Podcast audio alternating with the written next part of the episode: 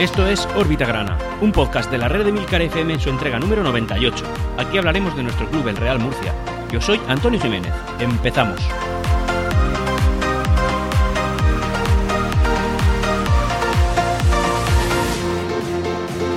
Y buenos días, buenos días a todos. Una, una entrega más, en este caso la 98, nos acercamos a la centena, ¿eh? A la centena. Según los postulados del CEO de la red de Milcar FM, que además marca tendencia y marca también doctrina en esto del podcasting, Órbita Grana ya se ha convertido en un podcast eh, de, lo, de los viejos, ¿no? De los de mucho tiempo, de los de tradición. Un podcast con papeles, con pedigrí. Y eso es una cosa que me enorgullece, lógicamente. Dicho esto, y ya dejando un poquito chascarrillo no deportivo y no relacionado con el Real Murcia, una pequeña broma, eh, bueno, pues comentar cómo ha ido un poquito la, semana. Eh, esta jornada, la jornada 2 del Real Murcia, nos hemos encontrado con, bueno, no, no voy a concretar mucho en lo deportivo porque lógicamente eso lo vamos a comentar en la parte en la parte en la que se dedica a comentar lo que ha sucedido en el estadio, bueno, en el campo de fútbol del final del Granada, del Recreativo Granada, bueno, pues decir que lo que hemos visto es, eh, al menos en mi impresión, eh, un Real Murcia sólido, un Real Murcia serio y un Real Murcia que me da la sensación de que puede ser aspirante al objetivo que estamos marcado. Eh, ese objetivo no es otro que el de quedar primeros y el que diga otra cosa, como he dicho ya en ocasiones diferentes, pues se está engañando. Eh, pero también es verdad que el miedo que teníamos en pretemporada, que habíamos estado observando, era la falta de gol, y esa falta de gol aquí se ha visto, se ha visto plasmada en, en ya un resultado. Y es que el Real Murcia ha empatado a cero contra el filial del Granada, el Recreativo Granada. Este ha sido un resultado que nos ha permitido dormir, dormir líderes, un dato que por cierto no, no, sucede desde el año 2016, es decir, el Real Murcia no toca el liderato desde el año 2016, y este es un dato mucho más triste de lo que parece, ya que desde ese año hasta ahora no hemos militado en ninguna categoría que no sea la tercera del fútbol nacional, es decir, la segunda división B. Así que el Real Murcia está teniendo un equipo modesto, un equipo sin muchas aspiraciones y nosotros somos conscientes de ello, desde como poco el año 2016, año en el que jugamos playoff, pero desde entonces hasta ahora pues no hemos vuelto a disputarlo. Así que, tomando esto como preludio y como posible presagio de lo que va, de lo que va a venir, pues queremos ser optimistas y pensar que este año pues como poco vamos a estar luchando. Bueno, y antes de empezar con el podcast, quería darle unos créditos a una tuitera que ha creado un cartel para este partido. De hecho, lo está haciendo periódicamente en cada partido que juega el Real Murcia, como un cartel alternativo al del partido, anunciándolo, ¿no? Al, oficial, ¿no? Alternativo al oficial. Y en este caso es Beatriz Andújar, que sería arroba Andújar Norte 6. Eh, este cartel, la verdad es que es bastante claro y lo que hace es un pequeño juego de palabras con una frase muy típica entre los cánticos de, la, de, las aficiones, diferentes aficiones que, viven en el mundo del fútbol, y sería la frase pues esta de y el resultado nos da igual. Eh, la verdad es que el cartel es muy bonito, dice esa frase, dice otra anteriormente que no voy a reproducir en el podcast, aunque no es nada ofensivo, simplemente podéis verlo cuando queráis en la cuenta de Twitter que os he mencionado. Se ven los escudos de los equipos, la fecha y el día, y un brindis. Y lo más curioso del cartel es que en la palabra, en la letra S de la palabra nos, la tacha. Y entonces Claro, ese juego de palabras lo que hace es y el resultado no da igual. Este cartel me parece que es una obra de arte que refleja lo que realmente estamos viviendo. Hoy en día el resultado ya no da igual. Un empate fuera de casa es un buen resultado teniendo en cuenta que ganaste la, semana anterior, pero luego eso tienes que refrendarlo en el siguiente partido. Me alegra de que la afición, y en este caso representada por el cartel de Beatriz Andújar, eh, empecemos a ser conscientes de la importancia que tiene cada punto que no ganemos. Bueno, y aquí empezamos, pues como es costumbre, la parte social. Una parte social que, en la que vamos a empezar hablando del tema de, las empresas. Al final, como todos sabemos, en cualquier club de fútbol, uno de los pilares fundamentales pues, para su propio abastecimiento de dinero, a base de patrocinios, a base de, contribuciones, a base de, a base de colaboraciones, bueno, pues son las, empresas. Y el Real Murcia, en el pasado, ya ha creado mm, en varias ocasiones eh, diferentes planes para empresas. Planes que eh, al final lo que consiguen es acercarte al tejido empresarial, al tejido productivo e intentar buscar una relación de simbiosis entre dichas empresas y el propio club. El Real Murcia ya, como digo, ha creado en varias ocasiones esto, pero claro, con tanto cambio de directiva y tanto cambio de dirección, pues no han sido cosas muy prolongadas en el tiempo, ¿no? No han sido planes que de una manera o de otra hayan podido llegar a buen puerto o al menos a medio o largo plazo. Y este año, pues eh, por lo que ha anunciado el Real Murcia en su cuenta oficial de Twitter, pues bueno, también en, la página web y en diferentes redes sociales, no solo Twitter, lo que pasa que como es la parte donde yo más me manejo, pues ya sabéis que me suelo referir a él. Bueno, pues el Real Murcia ha presentado el nuevo Club Empresas, que lo que intenta es, eh, o, pretende, aglutinar al mayor número de empresas en torno al club. La cosa es que no se ha vertido mucha más información referente a este asunto, así que no la tenemos. La única referencia, y ahora también lo aprovecho para hilar con un cambio de, noticia, y es que, bueno, la, única referencia que se ha hecho a este plan de empresas es que el Real Murcia lo que pretende es juntarse al, tejido empresarial de la región y que ya han contabilizado que son aproximadamente unas 90.000 empresas en, todo, en, todo, en toda la provincia. Y esto eh, lo sabemos porque en Onda Regional de Murcia, Agustín Ramos, nuestro presidente, ha tenido una entrevista bastante interesante de la que yo voy a querer extraer eh, diferentes pues, titulares. El primero de ellos es que, referente al trato que el Real Murcia hizo con el Granada para eh, el traspaso de Yunes. Y es que el Real Murcia se ha reservado derechos económicos sobre Yunes en diferentes casos. Por ejemplo, si jugara contra el Real Murcia, otro caso, en caso de que debutara en primera con el primer equipo del Granada. Y otro también si en un futuro el Granada vende a Yunes. Así que el Real Murcia va a intentar, eh, pues por esa parte, pillar algo. Es decir, ya que hemos perdido un jugador de la manera que lo hemos perdido y que no hemos podido retenerlo, pues que menos que intentar hacer un trato decente y que el Real Murcia pues pueda salir beneficiado también en parte a este tipo de operaciones que parece que con cierta habilidad la Junta Directiva está llegando.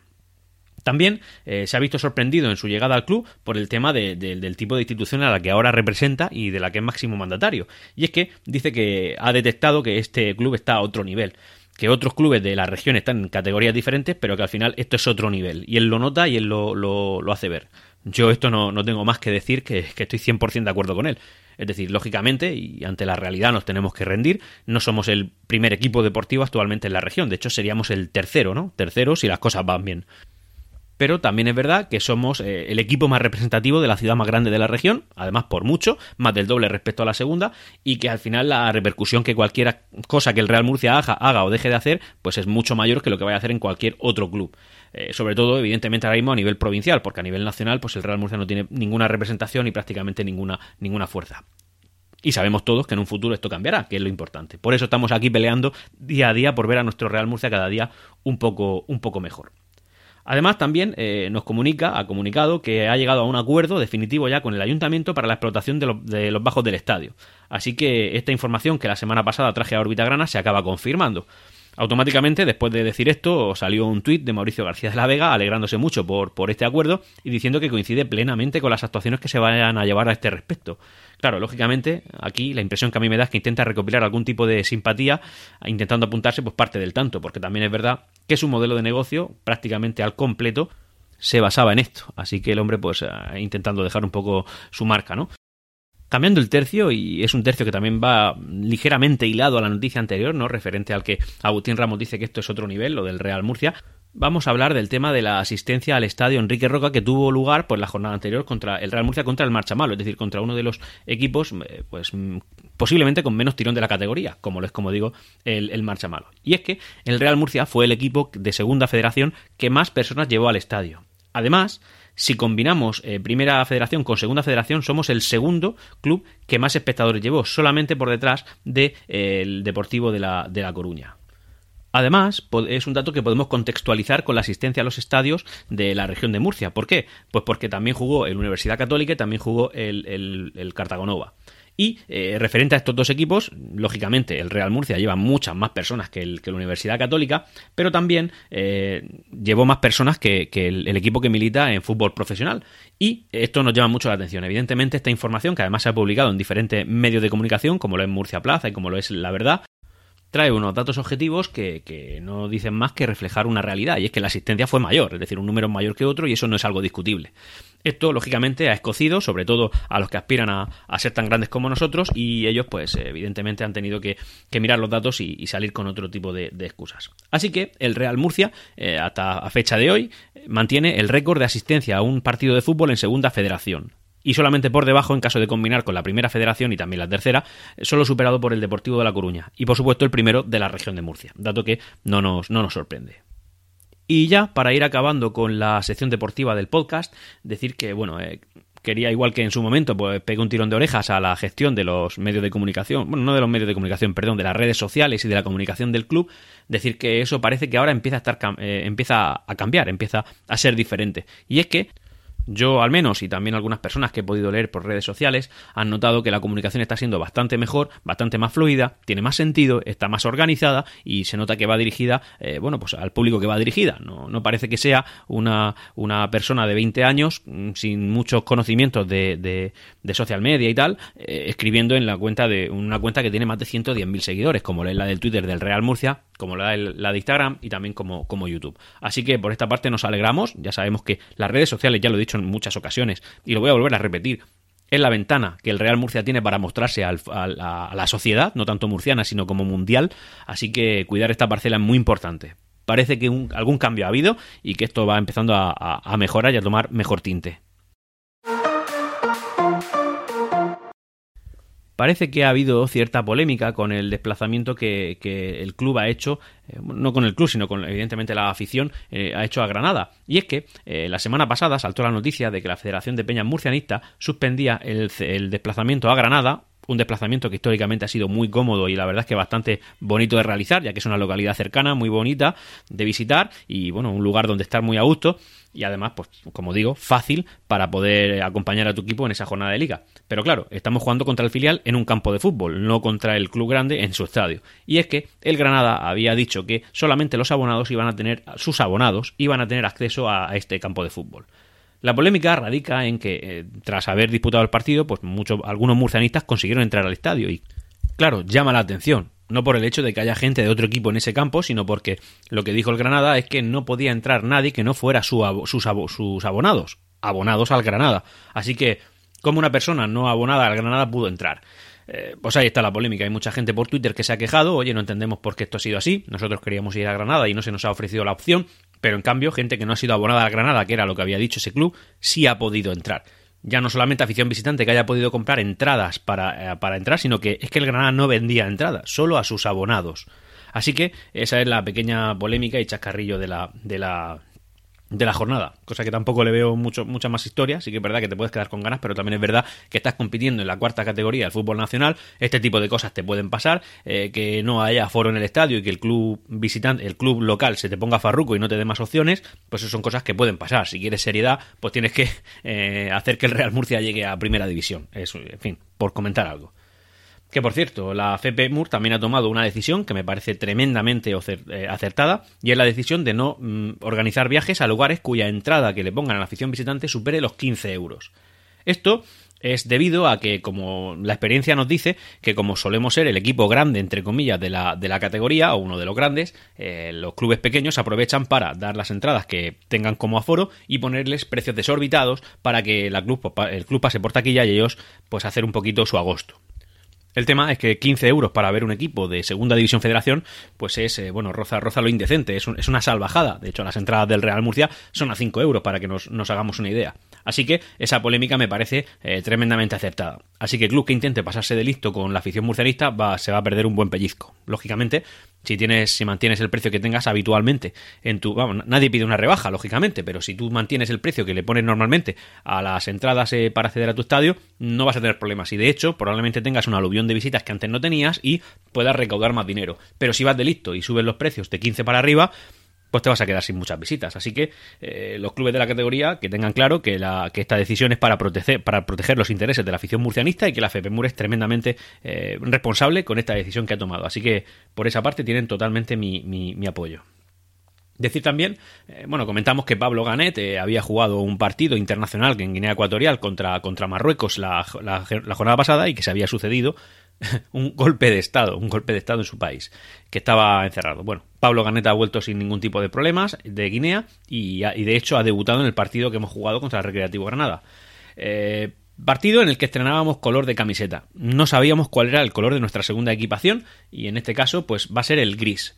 A mí personalmente me parece bonita, me parece original, pero también es verdad que, como dice una parte importante del sector de la, de la afición murcianista, pues casi que parece más una equipación de entrenamiento que una equipación para disputar un, partido.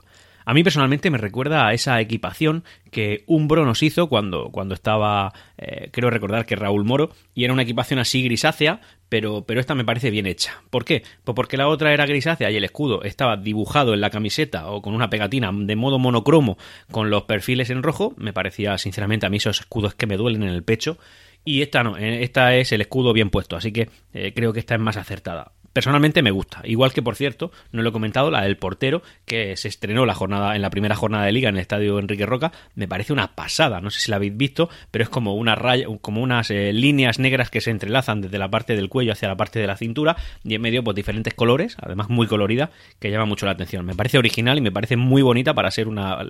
Yo creo que es la primera vez que una equipación de portero me llama tanto la atención. Bueno, vamos a pasar a comentar así a grandes rasgos el partido que hemos disputado contra el Recreativo Granada. Un partido que se ha disputado en, un campo de fútbol con unas pequeñas gradas, como que es donde habitualmente juega el Recreativo Granada, con una asistencia bastante notable, teniendo en cuenta las gradas que tiene ese, ese campo, y también con presencia de aficionados murcianistas. El partido ha sido un partido un poco aburrido. Sí que es verdad que yo voy a transmitir mis sensaciones, las que me han dado. Y además son sensaciones que considero optimistas de cara a lo que se ha visto porque creo que dan lugar a un futuro mejor.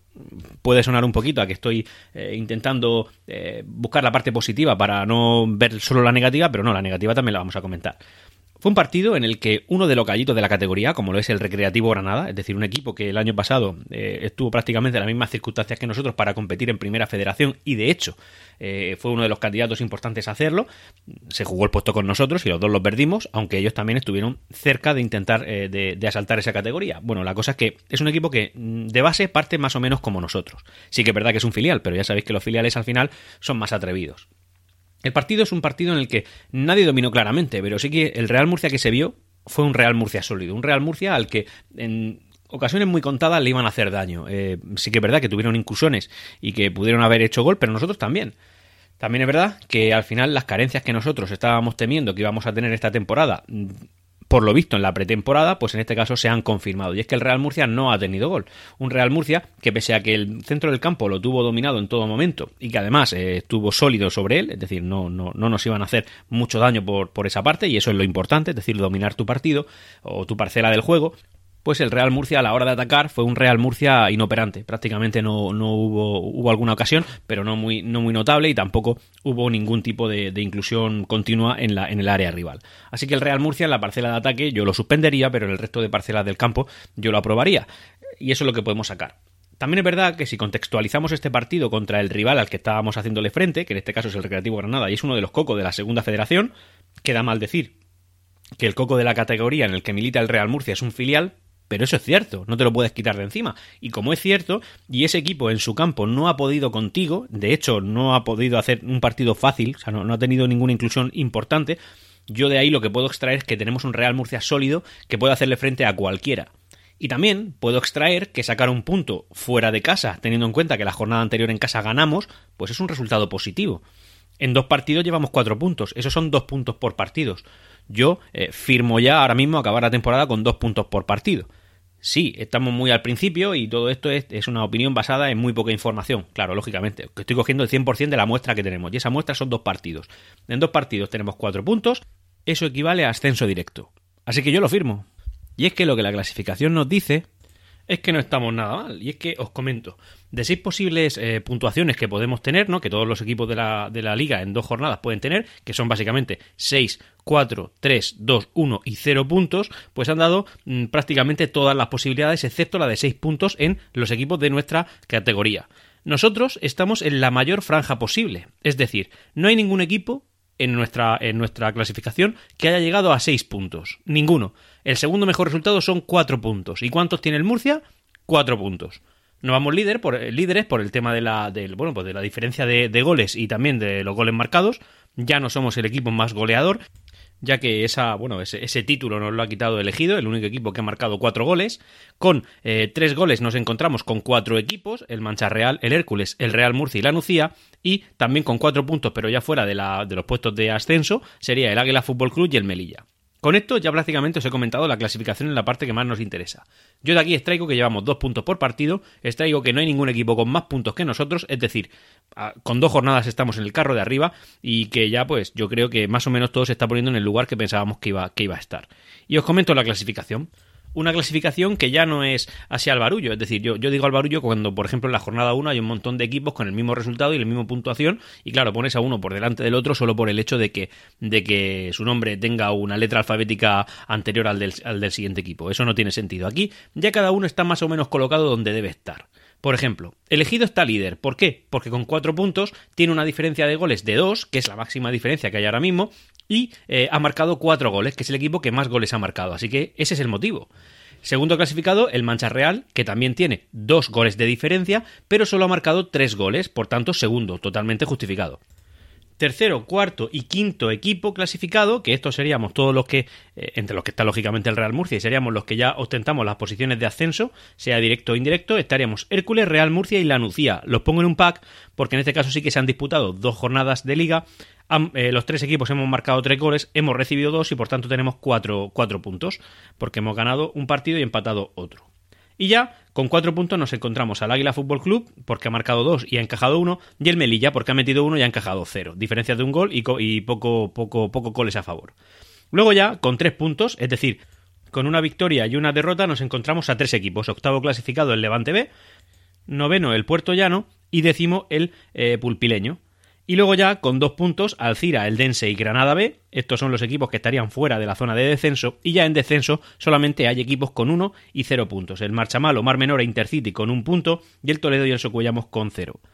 Como digo, nosotros estamos en el tren de arriba, es decir, estamos en una mm, posición privilegiada. No es que vayamos líderes, no es que hayamos hecho nuestro trabajo al 100%, pero creo que estamos en sintonía con los mejores de la categoría. Lógicamente van solo dos jornadas y esto hay que refrendarlo y hacerlo bueno con una victoria en, el estadio Enrique Roca. Así que, pues simplemente estar muy pendiente y hacerlo. Ya lo digo, el Real Murcia no tiene excusas para, para ganar, para, o sea, para no ganar.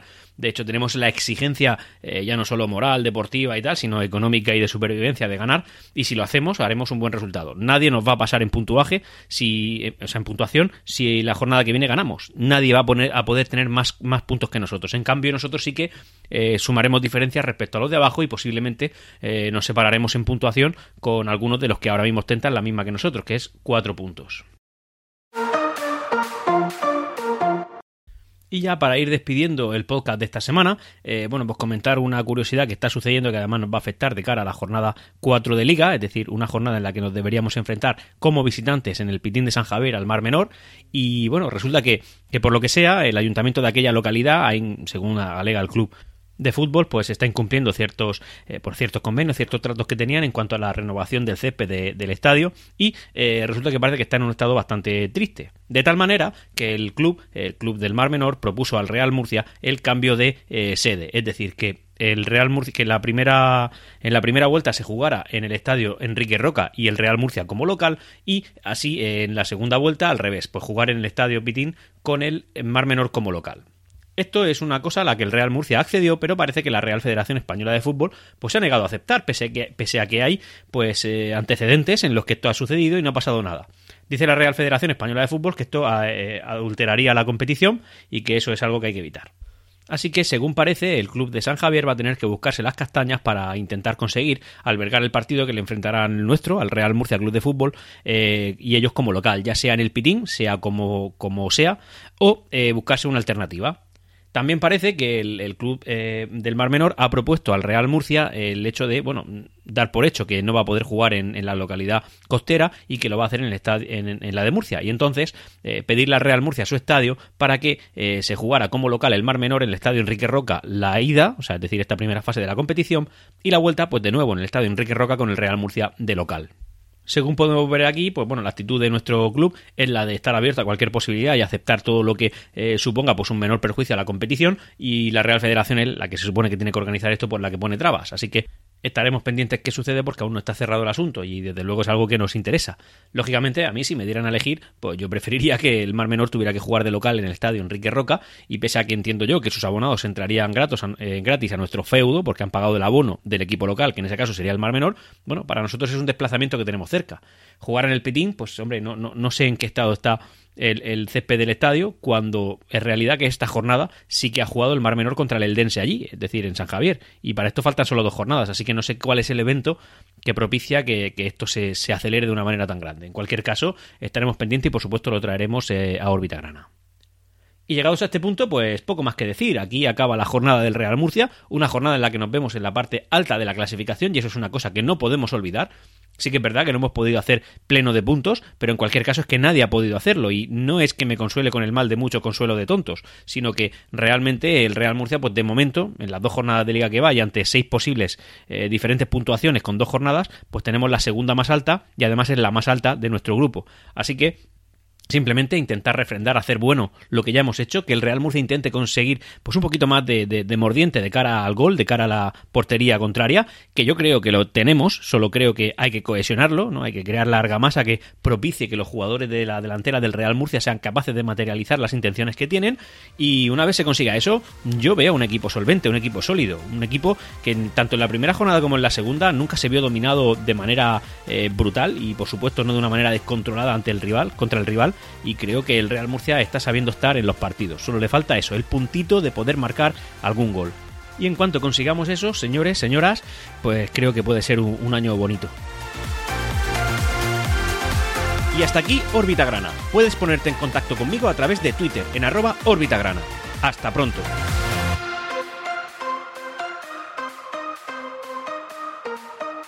Siempre Real Murcia.